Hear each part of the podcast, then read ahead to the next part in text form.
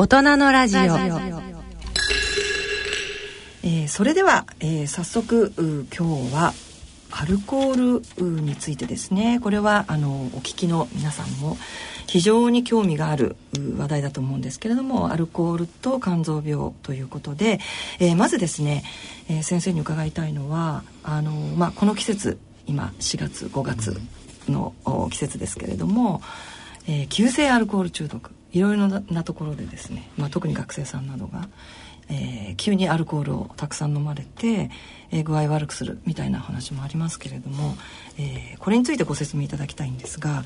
まずあの急性アルコール中毒っていうのはどういう状態になりますでしょうか、えっとですねあのアルコールっていうのはあの飲みますと口から入りますとまず胃でその2割が吸収されて、はいでその残りの8割は小腸で吸収されます、はい。ええ。で血液中にそれが入りますと、はい。血液の中のそのある濃度アルコール濃度っていうのがどんどん高まってくるわけですね、はい。結局どういう濃度アルコール度のものをどれぐらいの時間でどれぐらい飲んだか、ええそれでその方がそのアルコールを分解する能力がどれくらいかで、はい。血液中の濃度がですね、え非常に上がっちゃう人、まあ、どんなに肝臓強い人でもたくさん飲めば当然上がっちゃうんですね。はい。えで、えーまずその血液の中のそのアルコールが脳に影響を与えるということが一番問題なんですよ。えはい。最初少少ない、まあ、例えば日本酒では1合ぐらいをはい。30分ぐらいで飲めばですね、ええ。非常に気分がこう爽快はない気分でええなると思うんですね、はい。ちょっと皮膚が赤くなるぐらいで,、はい。でそのうちもっともっと飲むと、ええ。ほろ酔いとか、はい。まあ、酩酊状態に行きまして、ええ。まあ、ちょっと千鳥足とかはい。少し吐いたりみたいな、はい。まあ、そういう時期を経てですね、え。いわゆる泥酔って言ってこうもう意識がこう読んでもよくわからないくなっちゃうかなはい。なんかめちゃくちゃなことを言ってるっていうふうな時期、はい。でそれが過ぎますともっともっと飲むと、はい。昏睡って言ってもう全然こう反応もしなくなって、え結局その血液中に上がったアルコールの濃度がですね、はい。あのどんどこどんどこ上がりますと、ええ最初爽快な気分の時っていうのはこの大脳皮質のこの抑制が取れて、はい。中で考えている普段はい。このいろんなことなんて言いますか願っているようなことがこう表に出てきて、ええええ。爽快な気分になるんですけども、はい。さらに濃度がどんどんどんどん上がりますと、はい。今度は小脳といって、はい。運動を司っているところがだんだんと麻痺してきて、ええ。千鳥足になったり、うん。まあそういうふうにするわけですね。で一番最後にその脳の中心のですね、ええ。まあ、なんて言いますか脳幹部分呼吸とか循環とか司っているところまでがはい。麻痺しちゃうとええ。死んじゃうんですね。結局一気飲みなくなるわけです、はい。結局一気飲みっていうのは非常に短期間にビールを中瓶で10杯とかって飲むとですねはい。あっという間に血液中のそのアルコール濃度が上がってしまって、はいえあの行くべきとこまで行っちゃうということですね、まあ、泥酔っていう時期以上になりますと、まあ、これは急性アルコール中毒ということになりますので、はい。速やかに治療しないと命に関わるということです。まあ、泥酔を起こす量っていうのは目安としては例えば日本酒で言えば7合以上、7号ウイスキーのボトル1本。でビール中瓶だとまあ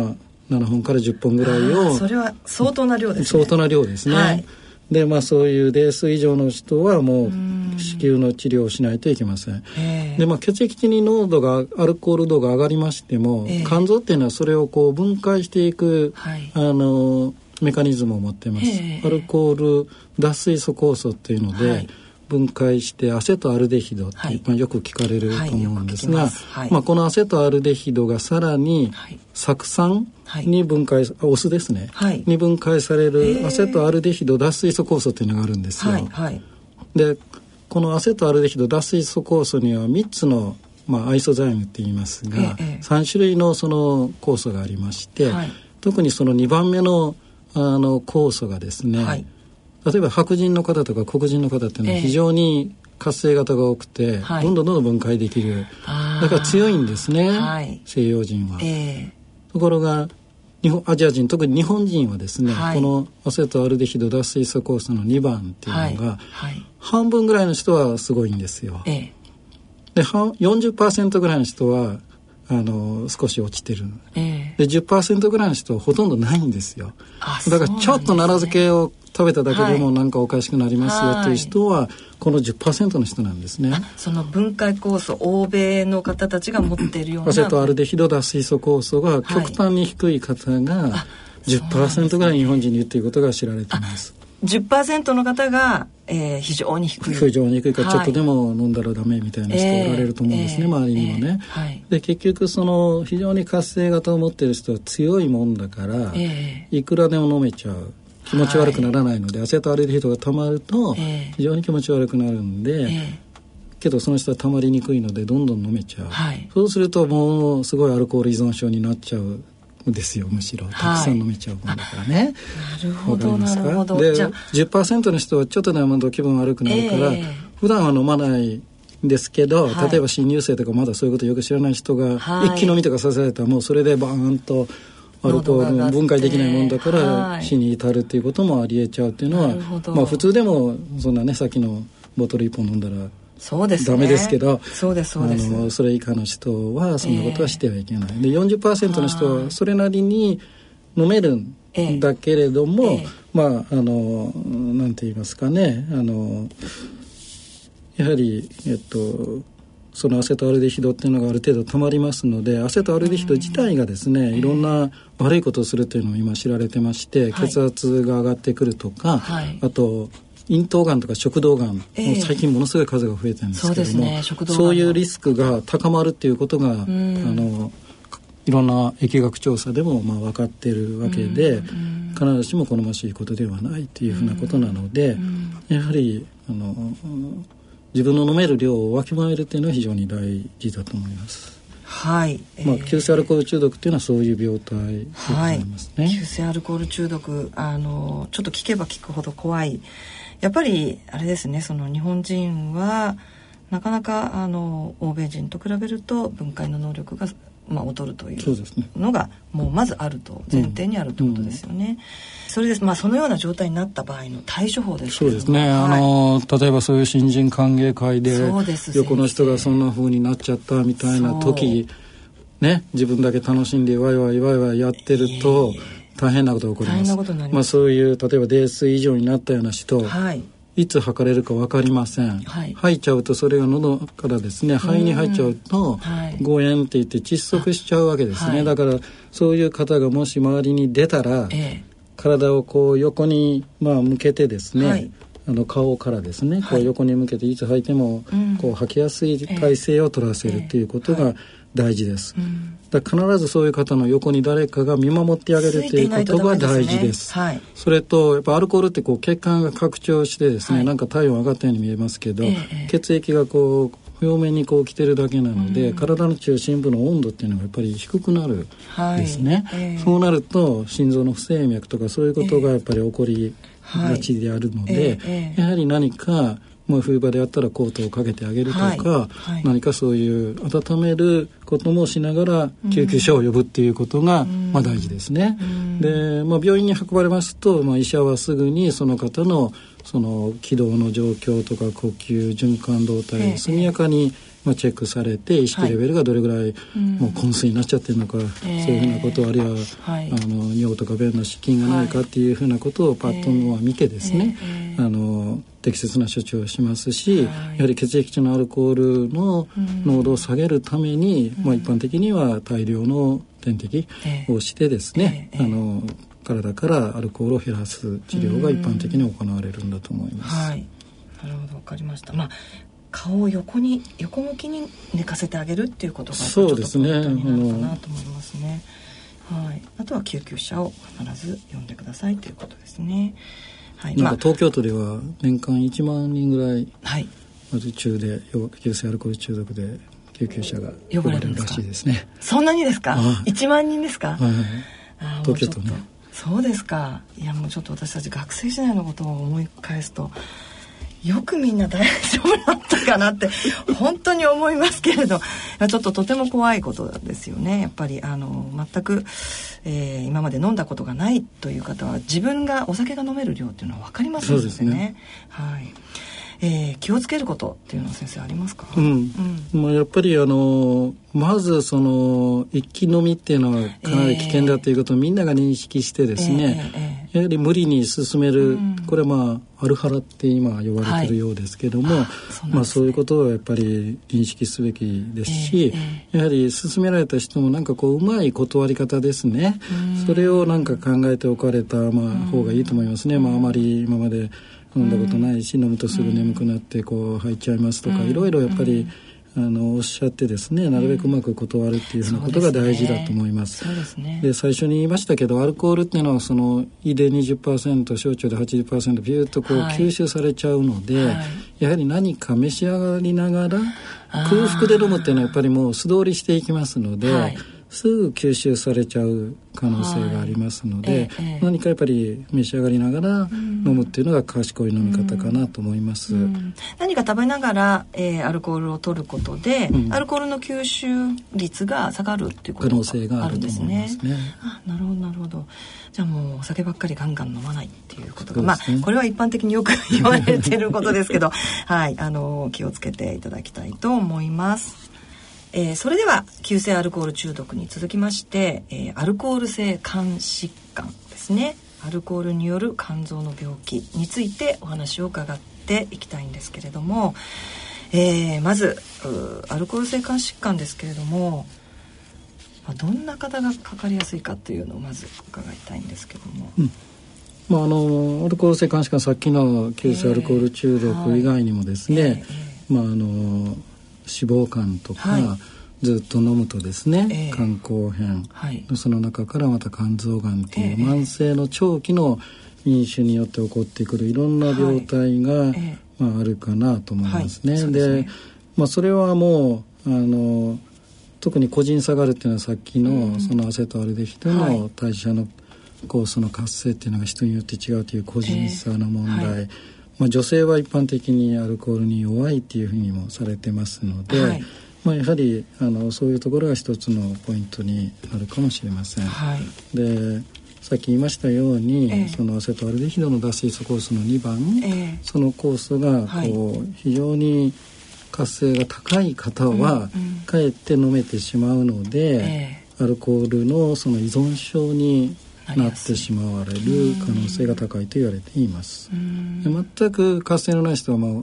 まあ普通は飲まないので大丈夫なんですけど、えーえー、そこで一気飲みされると急性アル中で大変なことになりかねない。で、まあ、その中間の活性の方々っていうのが一番、まあなんて言いますかあのアセトアルデヒドに暴露される状況ができやすいので、まあ、そういう方々っていうのがいろんなその肝臓病もそうですし、えー、血圧が上がっていったり、はい、あるいはそのがん。の咽頭がん食道がん、はい。まあ、膵臓がんもそう言われてますけども、はい、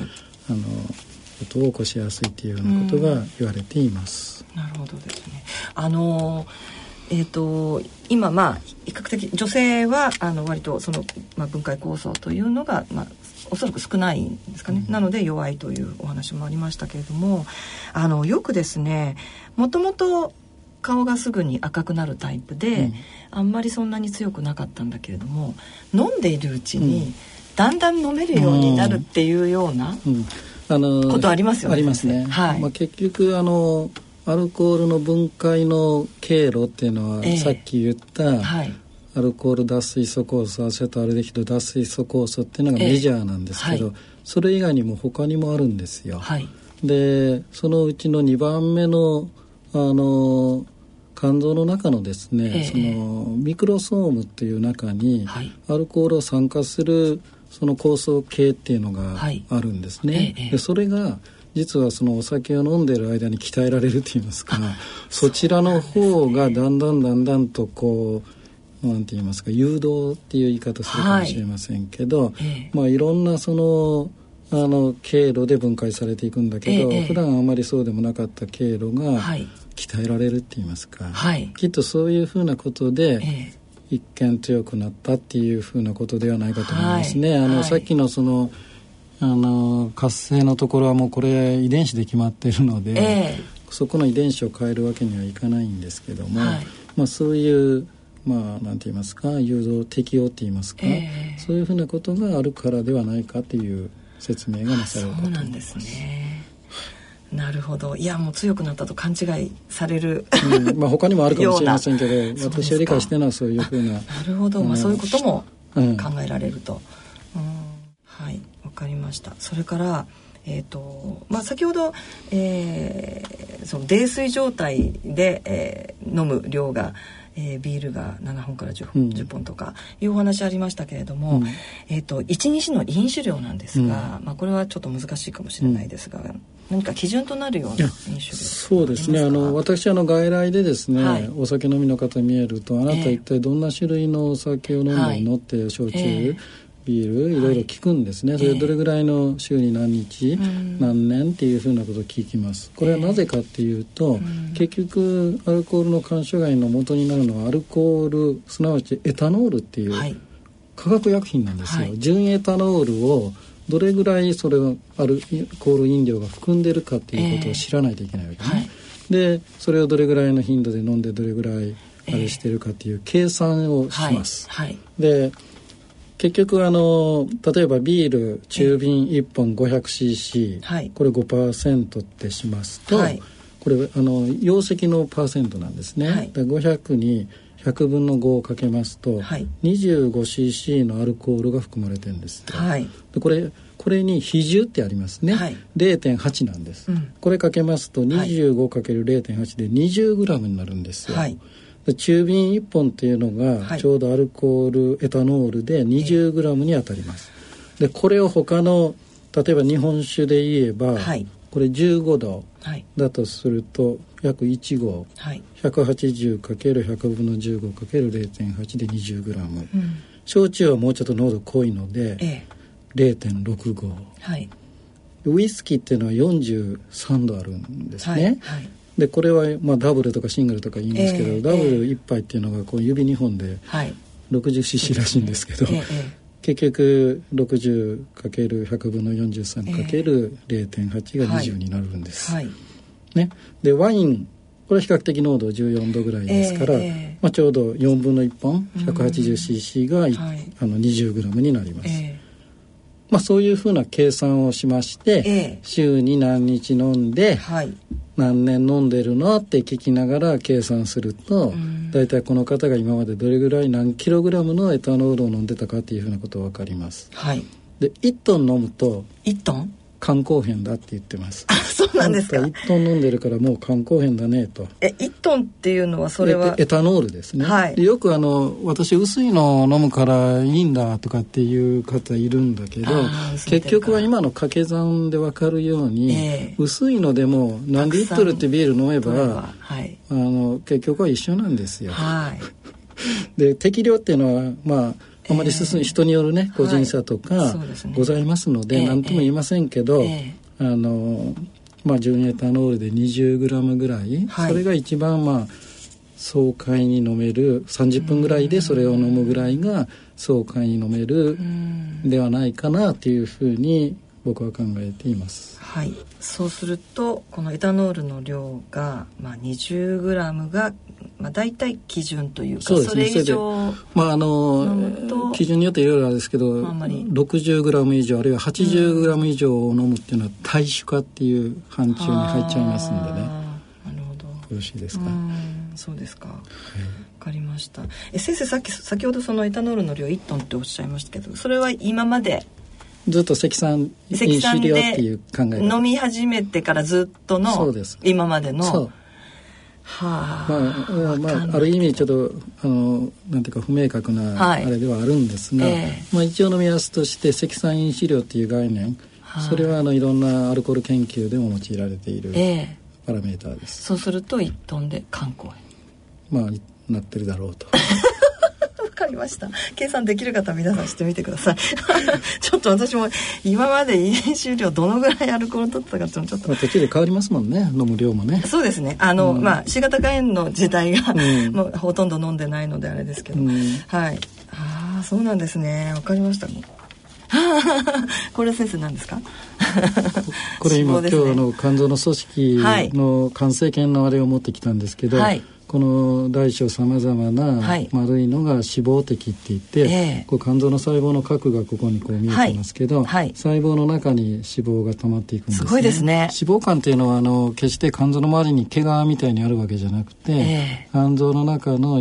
まあ、一個一個の細胞の中にこれが溜まります。でそういう状況がアルコール性脂肪肝と言いまして、これなんでたまるかっていうのは、まあ、先ほどのあの代謝でお話したアセトアルデヒドっていう物質にですね、その脂肪の代謝をこう途中で止めてしまう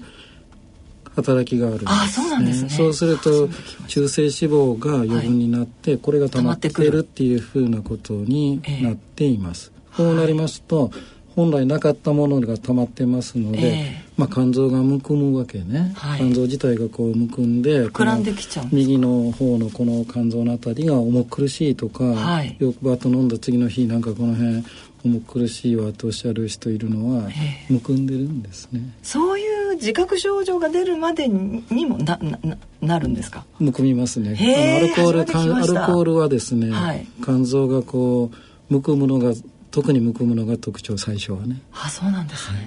むくんで大きくなる？そうですね。ボリュームないものが溜まってるので、はい、あなるほど。本来のボリュームより大きくなるわけエコー超音波とかで見ますとやっぱり肝臓が腫れて、えー、で肝臓のヘリって普通はピンってとんがってるんですよ、はい。えー、でそれがこう鈍化って丸く。丸くなる、はい、そういう状況になります。その丸くなるのはいわゆるその肝硬変になって肝硬変にはまだなっていうことじゃないんですか？違います。まあ肝次第を起こすとまずそこが丸くなります。いいですか？初めて聞きました私。え。アルコールまあ、検査のことは後でまた述べることになりますけど、ねはい、その段階がアルコール摂取肪肝っていうんですね、はいえええ、で、まあ、さらにどんどん飲んでますと、今度はですねコラーゲンっていう繊維が肝臓の中に増えてくるんですよ、でこれが肝炎 B 型肝炎とか C 型肝炎とは違って、非常に細いコラーゲン繊維が肝臓のこの細胞の周りに這うように増えてくるのが特徴なんですよ。はい。ちょっと変わったあの繊維化を進んでいくんですね。だから出来上がった肝硬変も、はい、こう結節っていうのがちっちゃめなんですよ、はい B 型肝炎 C 型肝炎の肝硬変の結節は結構大きいんですけど、えちっちゃめなんです。だから超音波で見てても、ね、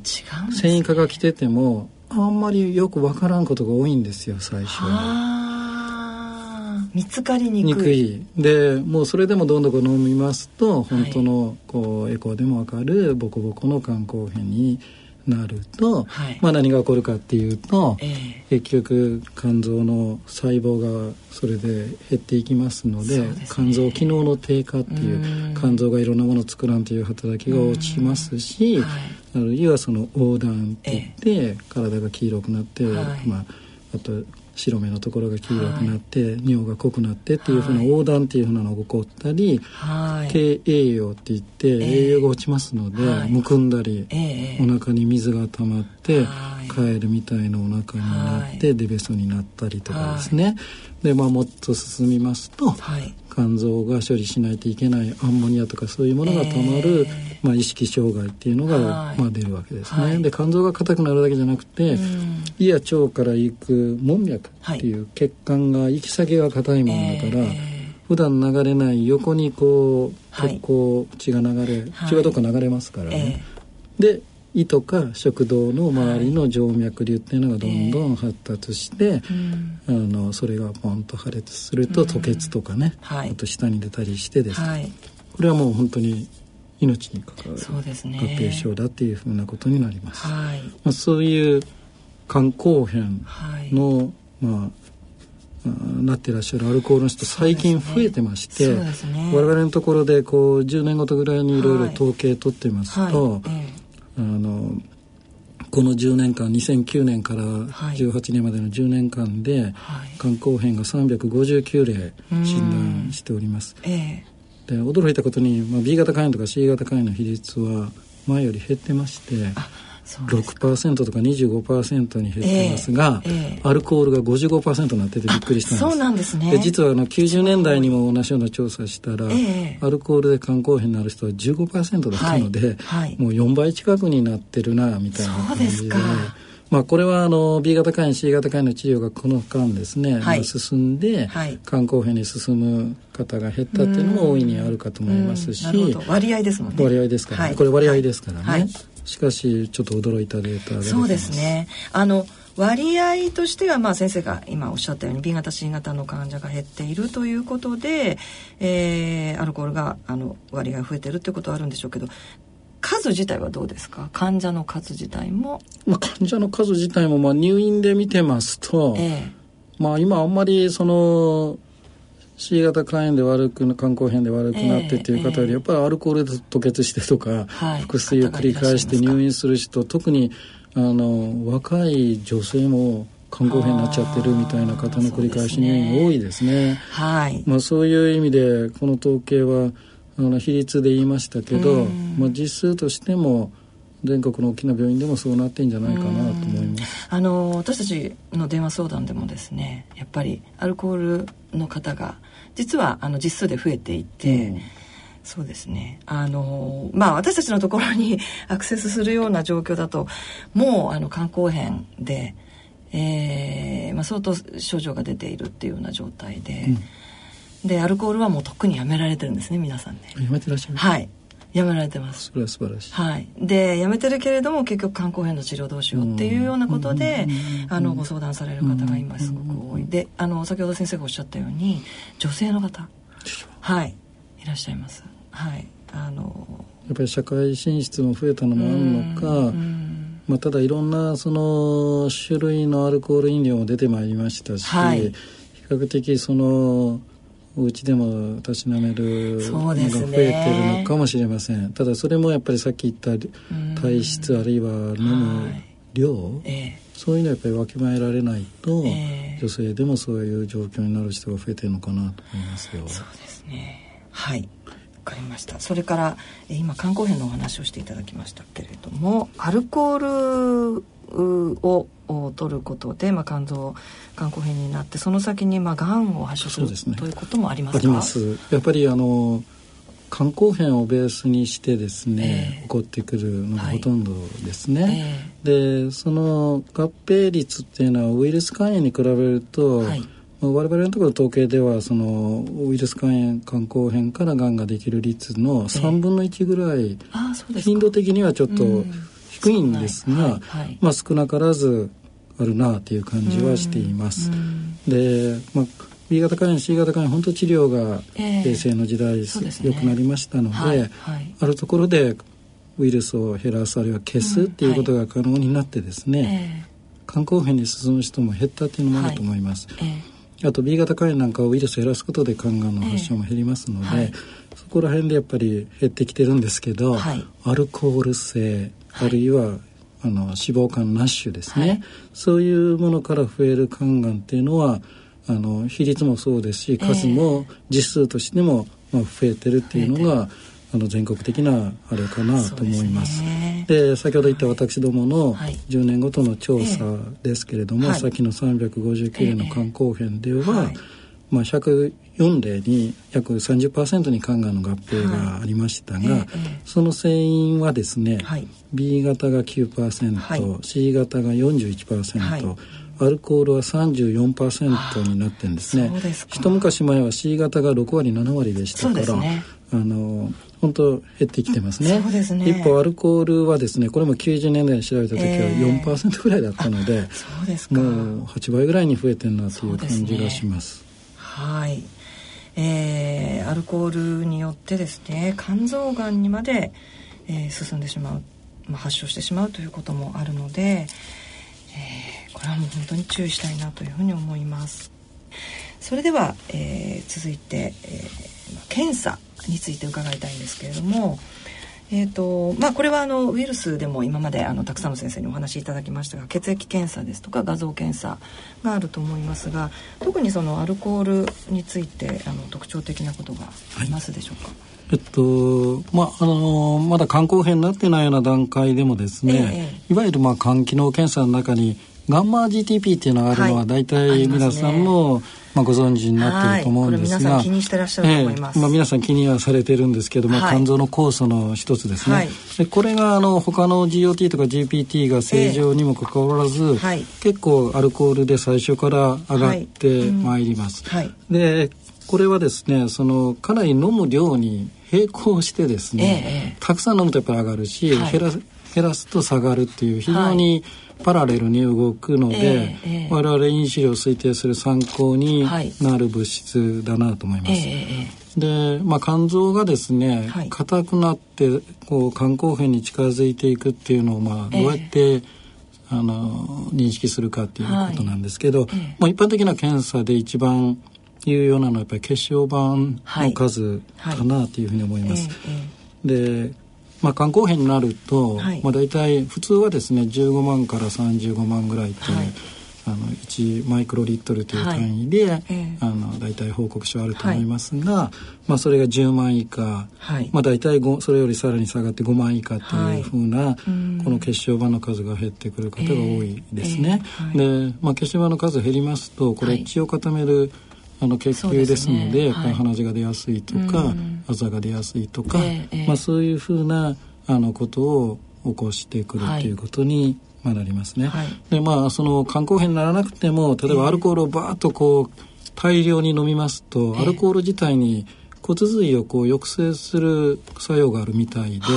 一過性にですね血小板がなんか、はい5万以下ぐらいに急に下がってそうなんですか。入院中様子見てると禁止になりますから、はい、また戻ってくるみたいなこともあるので、えーえーえー、長期的に肝硬変を介して血小板が減るっていう基準と、はい、まあ、ダイレクトなそういう骨髄へのまあ、影響というのもどうもアルコールは持ってるっていうふうな感じはします。検査をしてないからわからないだけかもしれない。わからないだけ。そうですね。はい、で、まあその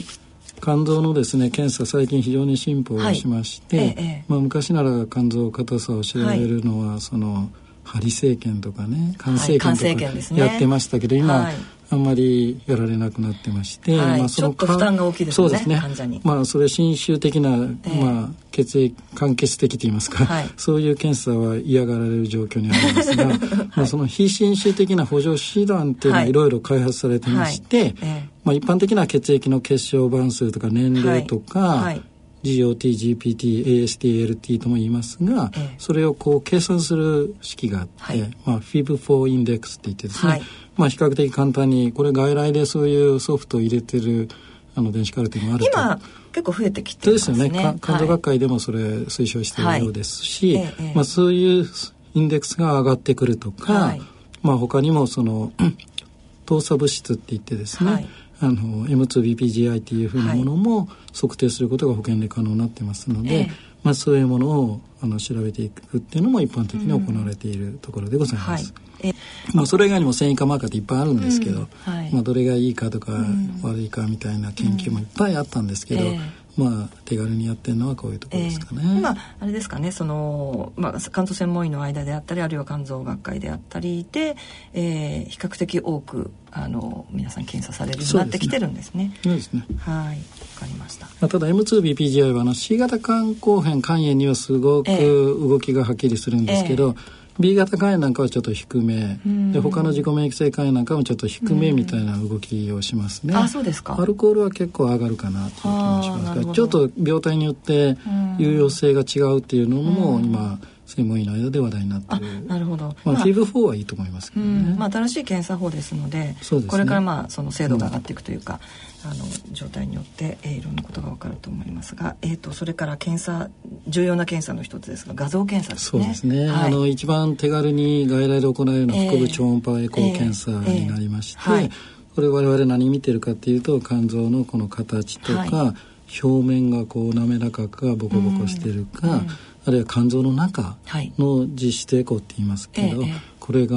あの均一か不均一か、うん。脂肪があるか、まあ、そういうふうなことをパッと見れる簡単な検査なんですね、はい。はい、アルコール性脂肪肝では非常に中が明るくなるブライトリバーって言ってあの白くなっちゃうんですね。あそうなんです、ね、本来その肝臓と右の腎臓っていうのは、コントラストがないんですよ。肝腎コントラスト、そうですね、はい、あの本来は腎臓の実質暗いんですけどそれと同じぐらい肝臓って暗いので、えー、コントラストないんですよ、えー、で脂肪がつきますと白くなるんで、はい、肝腎コントラストって言って、はい、あの脂肪肝が分かるついたことがよく分かるってことですね。それからどんどんどんどんその進んでいきますと、うん、肝硬変とかになると、ええ、肝臓のエコーで見てて中の血管構造が見えにくくなります、はい、でこれ決して血管がなくなってるわけじゃなくて あの血管なくなるわけないので、はいはい、やっぱりその見えなくなって情報が返ってこないっていうんですかね、うん。であるいはその肝臓がんができてないかとか腹水溜まってないかもエコーで分かりますが、はい、まああの必要があれば CT スキャンとか MRI っていう,、こう断面を調べる検査も、あの織り交ぜて検査しているようにしています。なるほど。で最近ではその、さっきあの血液中のあの感染かマーカーの話しましたけど、まあ、超音波エラストグラフィー、はい、あるいはフィブロスキャンっていうふうな、はい、肝臓の硬さをこう評価する、えあの診断装置も、はい、いろんなのが出ております。すね、MRI エラストグラフィーっていうのもありますが、はい、肝臓の硬さ、うん、あるいは脂肪肝の程度を定量化できるんですね、はい、患者さんにあなた脂肪肝であの中等度ですねなんて言ってもピンとこない、はい、で実際そのエラストグラフィーとかフィブロスキャンで、えー、あなたの肝臓の硬さは、はい、あの何キロパスカルですよっていうような、はい、この傾きがですね硬、え。ー、くなればどんどんどんどんその先端波っていうのが返ってくるスピードが速くなるのを数値化するんですけど、はいえ。ー、あなたの数字はここまで来てて、ここからがあの肝硬変だみたいなことを言うと非常に納得されます、はい、そうですね。数値化されるとやっぱり、うん、これはまあ保険証に適用になってるんですけど、えー、まあ、脂肪肝の定量できるのは今フィブロスキャンしかありませんけど、あのこれ保険適用になってないんですけど同時に測れちゃうので、はい、測ってますとあなたのその脂肪肝の程度は、えー、あのこれぐらいの数値だっていうのを、はい、言うことができるんですね。これは非常に患者さんあの喜ばれるというか納得されまして、ね。あのはい、簡単に測れるので例えば半年後にもう一回やって、この間こういう努力して、脂肪を減らしましょうねとか。えーえーそういうふうなことを言うのにも役立ってます。なるほど。非常に納得されます。そうですね。あのー、まあ数値こういうふうに言われたんだけど、これってどのぐらいですかっていうようなそういう相談ありますはい、ありますあります。そうですね。あとは今多いのはえっ、ー、とフィブロスキャンをあのー、がある、えー、病院はどこですかっていうような、うん、えー、そういう質問もあります。うん、ですので比較的そうですね。ここのところまあ一般的というか、まあ皆さんが知るところになってきた、えー、これは、えーと、かなり高額と言われてるものなんですかね、うん、ですのであのどの病院にもあるわけではないということなんですが、まあ、それをあの日本で販売している会社が、はい。はい、そのフィブロスキャン持ってる医療施設のリストを、はい、5月か6月ぐらいになんか公開するとか言ってました。えーはい、問い合わせきました。はい、あのー、実は私たちそのえーと、リストを頂いていて順次こう 支援させていただいてであのまあえー、医療機関をご紹介するようなことも、うん、あのしてますけれどもなかなかまあそれだけ あのフィブロスキャンだけ取るにその病院変えるとかっていうことは難しいかもしれないんですが、うんうん、あの患者の興味あの関心が非常に高くなってるっていうのはあの最近あるかなというふうに感じてますね。すねはい。まあこういったあ検査法も出てきてるということですね。えー、アルコール性肝疾患ですけれども先生先ほどあの、まあ、自覚症状のお話は、えー、していただきました。あの、まあ、肝硬変が進むと腹水が出たり横断があ出るとかあるいはまあ食道静脈瘤というような症状が出るというようなお話がありました。で、えっと、治療についてなんですけれどもこれはお薬は先生あるあのですね、はい、あの根本的にはですね、まあ、禁酒に勝る治療方法はないのがアルコール、ね、はい、まずお酒をやめる、はい、だからけれども長いライフスタイルってなかなか変えていただけないのが現状でございますね。それでもうそれで硬くなってしまうと、その肝臓をなかなかこうほどいて柔らかく元に戻すっていうのは、まあ、正直言って今の医療レベルでは難しい。硬くなった肝臓は元に戻りませんと、うん。はい、だからその肝硬変になる手前までに禁酒あるいは減酒って言ってお酒を減らして、はい、い。ることの重要性をまず理解していただかないといけない、そういう患者教育っていうのもやっぱり若いうちにしていかないといけないと思います。どっちかといえばまあまあ、中学高校若くからお酒飲む人もいるみたいなので、えー、そういう教育っていうのを、はい、その辺からやっぱり少し触れていく必要が日本の場合あるんかなと思っています。で飲み薬でなんとかっていうことはないのか、ということですね。はい、時々聞きますね。で、まあ、これまで出てきたアルコールの薬っていうのはその、えー、さっき言ったアセトアルデヒドの、はい、まあ分解をですね、はい、あの抑えちゃって血液あの溜めていくっていうことですね、はい、アセトアルデヒドが分解されやすいのでこの人はいくらでも飲めるけど、はい。はい、その分解をこう抑えるような薬っていうのが昔から出たんです、ね、そうすると、はい、アセトアルデヒドが溜まりますので、気分が悪くなったりする。今まで自分が飲んでて大丈夫だったのにそのお薬を飲むとそうなんだかものすごく酔ってしまう気持ち悪くなって、はい、なんかね今までなかった吐き気がするとかそういうことで飲むのをやめようと思ってくれればいいんだけどそういう実際そういう薬飲むの嫌になっちゃうわけですよ。嫌ですね。だからむしろ中断しちゃって効果がないなっていうのが我々の、まあ、実感で私もほとんど処方したことないです。なるほど。で、まあ、今年の1月にですね、ええ、実はそのアルコール依存症の、はい治療薬と銘打ってですね、はい、一つ新しい薬が、はい、あの承認されました。そうなんですね。新しいお薬。その名前はいどうぞ。はですね、はい、そのナルメフェンっていう物質なんですね、飲酒する12時間前にそれを飲むとですね、えー、その脳の中の、はい。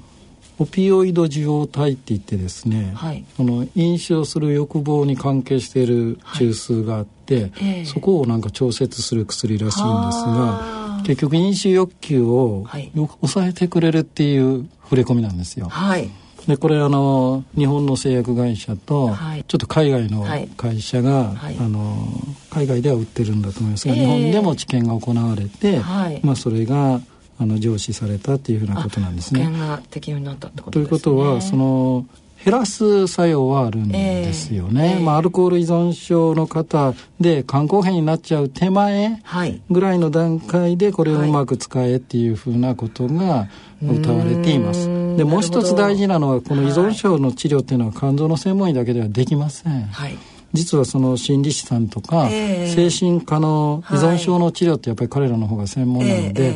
そういう方々とのその協力のもとに、この薬を使いなさいっていう厚生労働省の注意書きがついちゃってまして、なんか医療機関によってはなかなかそういう連携が取れないところでは使いづらい薬かなっていうふうにも思ってます。で、まあ今年の1月に承認されたばっかりで、まだあの私たちの病院でもまだ、あの使い始めてはいないんですけれども、これからそういう薬がうまく使えれば、少し手前の患者さんをある程度あの救うことはできるのかなというふうに思います。そうすると手前ということは肝硬変になってしまうと、まあ先ほどから先生がおっしゃるように肝硬変の状態硬くなった肝臓はもう元に戻らないので。まあその辺の人が本当にものを聞いてくれるのかどうかわからないっていうのもあるのでやっぱりその前の方が効果期待できるっていうふうにあのメーカーも考えてるんだろうと思いますけどまあ飲んじゃいけないということはないと思いますけど。あそうなんですね、はいで最終的にはですね、はい。肝移植っていうのが、はい、海外では結構アルコール性の肝硬変肝不全に対して行われてます、はい、でまあ海外の場合は脳死肝移植ですけど、日本は生体肝移植、はい、だから例えば家族が提供するぞって言ったら、えーねはい、あの成り立つのかもしれませんが、実は移植医療っていうのは非常に貴重な医療資源をいっぱい使うんですよ。はい。はい、まあ、そういう意味では他の、その肝不全になるいろんな原因ありますけど、ものよりは適用が厳しいです。すなわちそのアルコール依存症を克服している期間、これがその移植前に今までは半年って言ってたんだけど、えー、もっと1年半ぐらいないとあかんっていうふうな、はい、あの提言を関連学会が増しているというふうに聞いておりますし、まあ、なぜかって言いますとその依存症を克服してない人が移植を受けても、また飲むんですそうですね。それでその肝臓がまたダメになっちゃうっていうふうなことがもう統計で出たので半年じゃ不十分だったっていう反省も出てるということで、なかなかあの難しい医療かなっていうふうに思います。海外では結構海外はあるんですね。まあ基準はやっぱり半年とかあるんだと思いますけど。で結構その禁酒さえ続けてくれれば、うん、移植後のその予後っていうのはいいんですよ、うん、やっぱりウイルス肝炎があって移植して、はい、まあ、今ウイルス肝炎の治療もよくはなったんだけども、えーえー、まあ、やはりあの免疫抑制剤との関係とかいろいろあるので、えーアルコールっていうのは比較的その食後の予後がいい部類なので、うんうん、適用を守れる患者さんであれば、うん、で提供者がおられるんであれば、えー、あの非常にあのいい素晴らしい治療だっていうふうに僕は思います。う、ね、ん。なるほど、まあ、とにかくあのアルコールを断ち切るということが、ね、まあ、非常に重要だということですね。はい。それではですねあのこれはもう先生に私ずっと伺いたかったんですけれどもあのアルコール性の肝炎と、まあ、ナッシュですけれども、うんうんうん、これは違いというのはあのというのは私たちの周りのその患者がですね、まあ、ナッシュの患者非アルコール性脂肪、まあ、非アルコール脂肪性肝炎ででもアルコールもあるんですよねっていうような患者がやっぱりいるもんですからこれはどういうふうに考えたらいいんでしょうかね。まずその非アルコール性脂肪肝炎ナッシュ、はいはい、あるいはナフルドっていう概念っていうのをちょっと視聴者の方にご説明しますと、はい、例えば人間ドックの受験される方の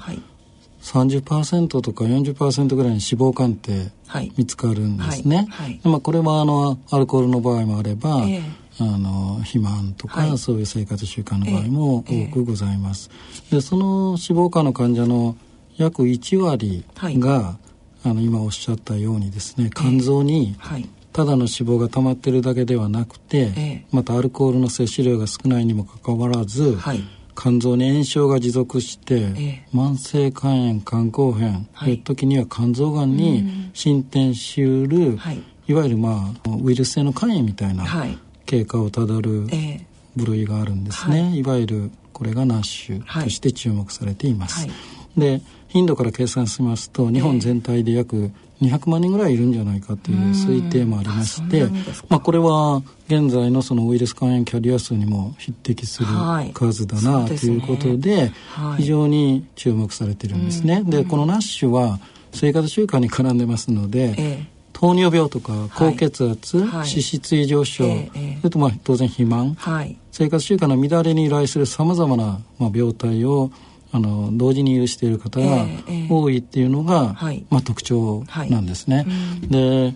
まあ、こういうあの人がアルコールが、まあゼロかって言われますと、はい、なかなか難しくて、えーね、海外のその基準ガイド診断基準とか見てても、えーはい。えーさっき言ったそのアルコール純エタノールで男性では 30g 以下、はい、女性では 20g 以下、はい、まあ、日本では 20g 以下の方がいいと思いますが、ええ、それぐらいは許容してるんですよね。ゼロとは言い切れないので。な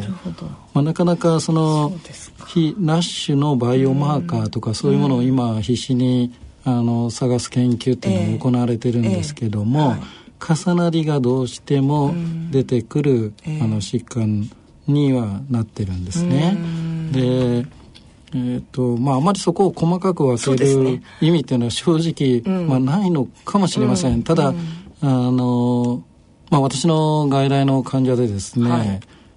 脂肪肝っていうのがエコーで分かって、えーはい、まあ、50歳代の男性の方ですけど、えー、まあ、1年後もまああのいらっしゃいねって言ってたんだけど、えはい、そのままドロップアウトされている方がおられたんですけど5年後にですね、え私どもの病院の外科で肝臓がんの診断でオペされてる人がいれて背景が、はい、あのナッシュだったっていうふうなことがおられました。だから、今日あの視聴者の中にもですね脂肪肝って検診でまた言われちゃったよみたいな感じであの軽く考えてますとですねね、まあ、その中に今言ったような脂肪肝炎、はい、ナッシュになっているような方もないとは言えないので、えー、まあ、決しておろそかにされないで、ね、定期的なフォロー受けになることを、まあ、私の実体験からもお願いしたいと思います。すね、まあ、現在そのあの肝炎の治療というのは非常に平成の時代進歩したわけなんですが、えーはい、世界の製薬会社は今ナッシュ治療新薬、はい、もうしのぎを削っております。すね、数が多いとかなり知見が進んできているお薬もありますので、はいはい、まあ近い将来ですね、えー、あの根本的な治療も、うん、あの我々使えるようになるかもしれませんが、はい、まあ、現状ではですねナッシュの治療っていうのは、体重を落として、運動して食事療法、はい、まあ、地道な、はい、あの対策他の糖尿病とかね、脂質異常症と、まあ、同じようなのがメインだっていうふうにご理解いただきたいと思います。そうですね。で、まあ、そのアルコールとそのナナッシュって言いますか、まあ、肥満とかね、そういうふうなことっていうのがどれぐらい人のその健康寿命って最近、はい。はいあの言いますよね、はい、まあ、そっちの方が単なる長生きよりも重要だっていうことが、えー。うん、あの概念として広がっているかと思います。えーはい、で、まあ、このアルコール過剰過剰摂取とですね、はい、その太りすぎ BMI、えー、まあ、そういうふうなのコーチであることが、どちらがその健康寿命健康年齢に影響するのか、それを短くするかっていうのをですね、検討した報告が確か WHO がですね、はい、その発展途上開発途上国、あるいは先進国ごとにですね、うん、検討してるんですけども、えー、まあ、どの部類の国においてもですね、はい、もう49歳以下の、まあ、壮年期っていうんですかね、バリバリ働いている年代が、あの抱える健康寿命への短縮の影響は、アルコール過剰摂取の方が肥満よりもあの大きいっていうふうなデータが出てます。そうなんですね。で50歳以上69歳までの老年期においては、はい、むしろこの BMI コーチ。だからどっちかといえばナッシュとかそういう太りすぎみたいなことが上位に位置するっていうふうなデータが出てまして、ねうんうん、まあ、いわゆる患者の年齢ごとに、はい、あのこういうあの生活習慣のことも考えていかないといけないっていうのがあるかもしれません。若い方のアルコールの過剰摂取がちょっとそうですね、まあ、まさに今我々の病院にもそういう若い方で、うん、あの入院される方増えてる実感確かあるのでそ、ね,、れはその辺から考えていかないといけないと思います。でまああのもう一度最初の質問に戻りますけど、ええ、まあ、ナッシュとアルコール、はい、アッシュって言いますけど、はい、それの鑑別っていうのはその実際の因子量を正確に、え、まあ、把握しづらいっていうことにあるんですけれども、はい、また肝臓の組織もですね脂肪肝肝硬変、あのがんっていうふうな、あのところが非常に類似しております。まあ、そういう意味であの鑑別することは重要でしょうけど、はい、必ずしも容易ではなく、まあ、疑問を唱える専門家もいるのかなというふうに思います。そうですね、はい。まあ、ちょっとダブったりっていう方がやっぱりまあ、あのもう一つちょっとあんまり詳しく今日述べる時間ないですけど、ええ、痩せたナッシュっていうのもああ痩せてる方で。痩せてる方でナッシュの方っていうのが特にアジアに多いっていう話があって、まあ予後はその太ったナッシュよりはいいらしいんですけども、あの決して痩せてるから大丈夫っていうこともないので、えーえー、必要な検査はあの受けた方がいいという場合があります。見た目じゃないってことですね。すねあとはまあそのように診断されたらば定期的にきちっと医療機関継続して通っていくことが大事であると。もしかしたらがんに進展する可能性もあるということですね。はい。えー、それではですねあの、まあ、アルコールと肝臓病ということで最後に先生に伺いたいことがあるんですが、えー、アルコール依存症、まあ、少しあの今日の先生のお話の中にも、えーまあ、精神的なあの病であるという側面というお話もありましたけども、えー、これについてはいかがでしょうか？はい。えっとまあ大量飲酒をされる方の根底にあるのはやっぱり依存症っていう、はい、まあ心の病。ええがあるっていうふうに考えるべきなんですね。はい、まあ、だから治療はそういう内科消化器肝臓医だけではダメで、ええ。はいやはり心理師とか、ええ、まあ、精神科の先生に同時に並行して行っていただく必要がある病気だと思っています。はいうん、で国はですねそういう重要性をあの認識されておりまして、はい、えー、平成26年、はい、5年前にですね、えアルコール健康障害対策基本法という、はい、これあの議員立法で法律を、ね、まあ、施行されまして、はい。えー、2年後にあの推進基本計画ということで、はい、まあ、こういうことをしないといけない、はい、で都道府県にもですね、はい、具体的なその推進計画を定めるように強く求めています、でおそらく今年から厚生労働省の管轄に入るかと思いますが、まあ、その中で強調されているのは、まあ、患者さん家族はじめ一般住民への啓発の重要性を一つ大きく歌っています。それからまあ、治療のですねネットワーク、えーはい、まあ、全国拠点っていうところが、はい、まあ、栗浜医療センターと国立精神神経医療セン、はい、研究センターになってるんですが、えー、あと全国で5つの治療拠点機関が今、あるんですね。5つっていうのも少ないような気がしますが、えーそすね、その拠点機関が各都道府県地域の医療機関との連携を構築することっていうのを強く求めているんですね。はい。ところがまあ3年経ってますけどまだまだこの現実的なあれは不十分だろうと、私は思っています。はい。えーと、それから大量飲酒をするとですね、えーと、肝臓にどのようなそうですね。あのアルコールっていうものが、まあ、その健康障害を起こすわけですけど、はい、決して肝臓だけではございません。はい、で例えば膵臓に慢性膵炎とか急性膵炎とかをこう起こすアルコールっていうのは作用もありまして、繰り返してるうちに糖尿病になられる方も多ございますね。あと肝硬変アルコール性の肝硬変になるとで多いんですけれど、うんえ。ー、その腎臓からタンパク尿が出たり、えー、腎不全になることもあの、はい、ございます、はい、あとアルコールを飲みますと心臓がですね、はい、アコーディオンのようにこう拡張する心筋炎っていうのを起こしまして、あの心不全みたいなことを起こすこともあるんですね。で、ね脳への影響っていうのは一時的な急性のアル,、はい、アルコール中毒だけではなくて、えー、慢性に飲んでる方っていうのは脳の一部分がだんだんとこう衰えて萎縮してきてですね、はい、ウェルニッケ脳症とか怖い。いう物物忘れを起こしたり、はい、正確な判断ができなくなっちゃうようなことにもなります、はい、それからアルコールで多いって言われてるのはこの大腿骨頭壊死ってって骨のの太もも難病になってますけどお酒が、はい長期に行くことで骨のここの大腿骨頭が崩れちゃうそうするとお酒の原因の場合もあります、はい、だから全身の臓器に影響を与える悪影響を与えるということを、ぜひあの知っておいていただきたいと思います。はい。肝臓だけではなくて、はい、全身の臓器に影響があるということです。大人のラジオ。さてここで音楽をお聴きいただきましょう。今回は正木先生からのリクエストでなんと三浦大知のフラッグをお聞きください。なおオンデマンドやポッドキャストの音声配信でお聞きの方は著作権の関係で音楽をお聴きいただけませんのであらかじめご了承ください。はい先生。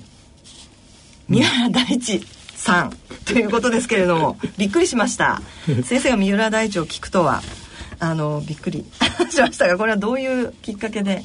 えっとですね、はい、まあ、数年前、まあ N、あの NHK の「紅白」にもずっと出てらっしゃいますけど、はいね。はい、歌だけじゃなくて、まあ、踊り、ダンス。ダンス、ね、これも素晴らしいですね。まあ、非常にあの素晴らしい楽曲をされるっていうふうなことを、えー、まあ、知っておりました。えー、で私の家内もですね、えー、あの非常に三浦大知さんの音楽好きになりましてお二人でファンで、はい、で、まあ、今年の2月の武道館のコンサートにもコンサートにも行かれたんですか？行きまして もうあのてっぺんの方のあの席でしたけど、ええ、あのもう総立ちですよね、はい、黄色い声援を送っておりました。あそうですか。でこの「フラッグ」っていう曲は非常にですね、えー、なんかとっても元気にさせてくれる曲でして、うん。はい、もう最初からその「Keep Running」とかって言って、はい、こう走れ走れみたいな感じですごい元気が出る曲なので、うんうん、ぜひあの聞きたいなということでリクエストさせていただきました。はい、わ、はい、かりました。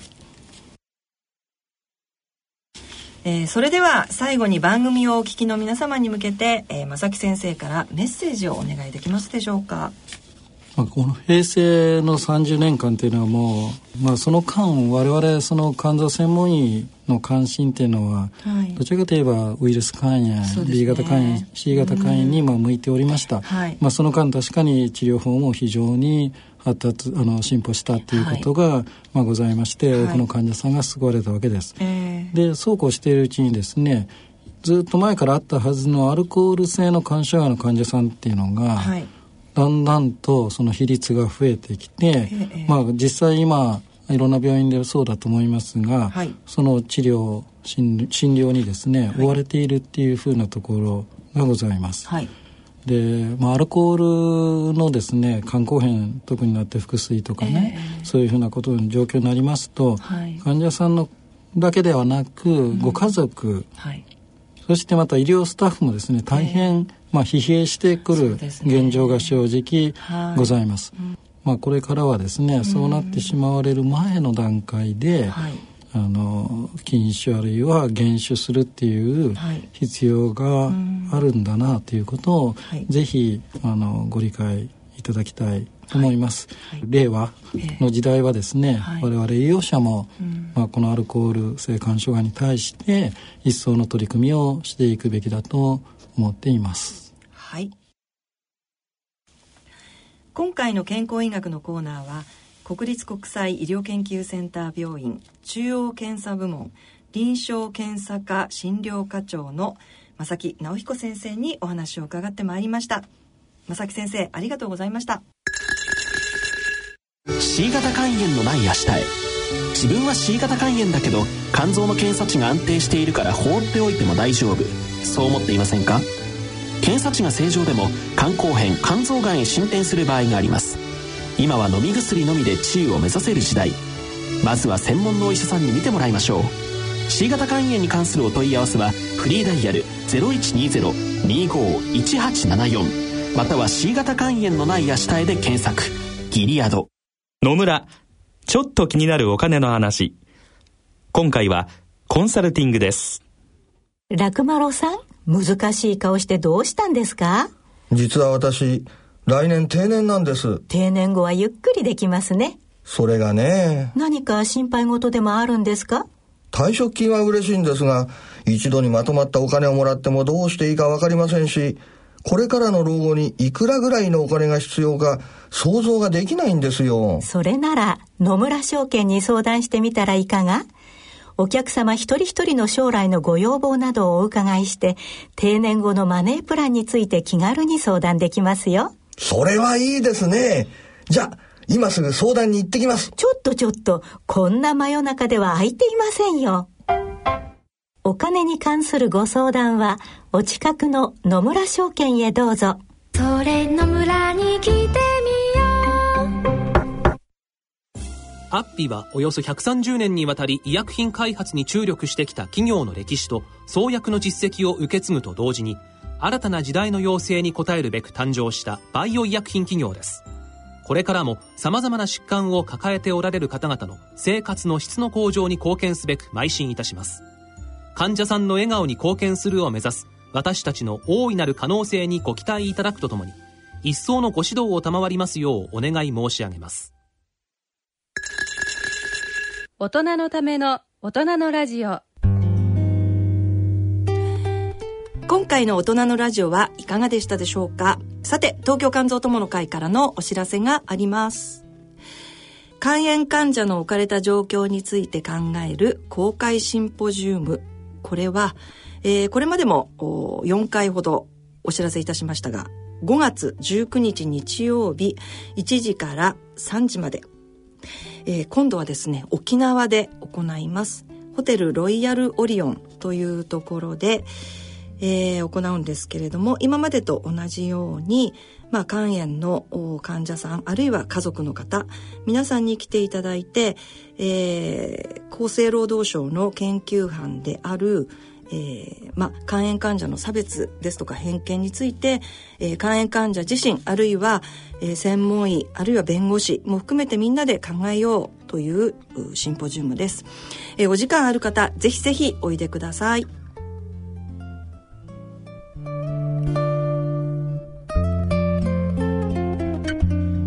番組では疑問質問ご意見ご感想をお待ちしています。肝臓に関する質問や不安や悩みのご相談など何でも結構です宛先です郵便の方は郵便番号105-8565ラジオ日経大人のラジオ係まであるいはラジオ日経大人のラジオの番組ホームページからの投稿もお待ちしていますそれではお時間となりました。お相手は私、米沢敦子でした。次回の放送まで、さようなら。この番組は、野村証券ギリアドサイエンシズ株式会社アッビー合同会社他各社の提供でお送りしました。